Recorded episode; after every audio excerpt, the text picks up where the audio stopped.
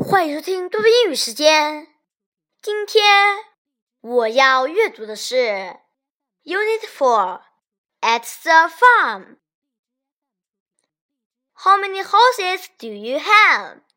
Seventy. What are these? Are these potatoes? Let me try one. They are carrots. What are those? They are sheep. Let me count. Oh, I feel sleepy.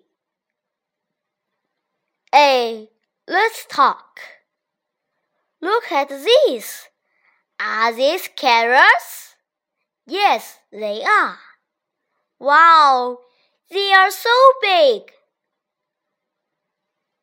What are these? They are tomatoes.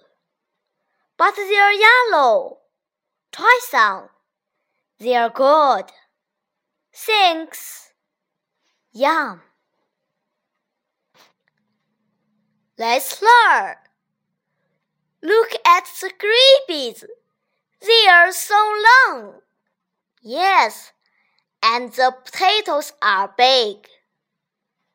Tomatoes, tomatoes. Gray beans, gray beans. Carrots, carrots. Potatoes, potatoes. Let's chant.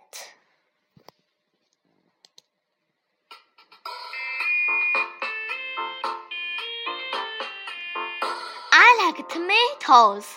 I like potatoes. Carrots I won't try. I long to eat green beans, but onions make me cry.